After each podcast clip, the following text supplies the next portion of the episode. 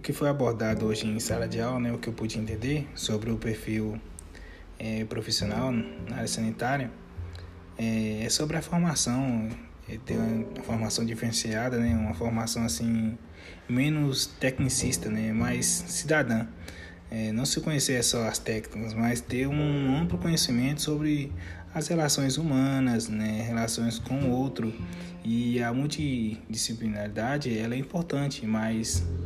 a interdisciplinaridade ela vai fazer com que a gente, nós profissionais, é, possamos evoluir é,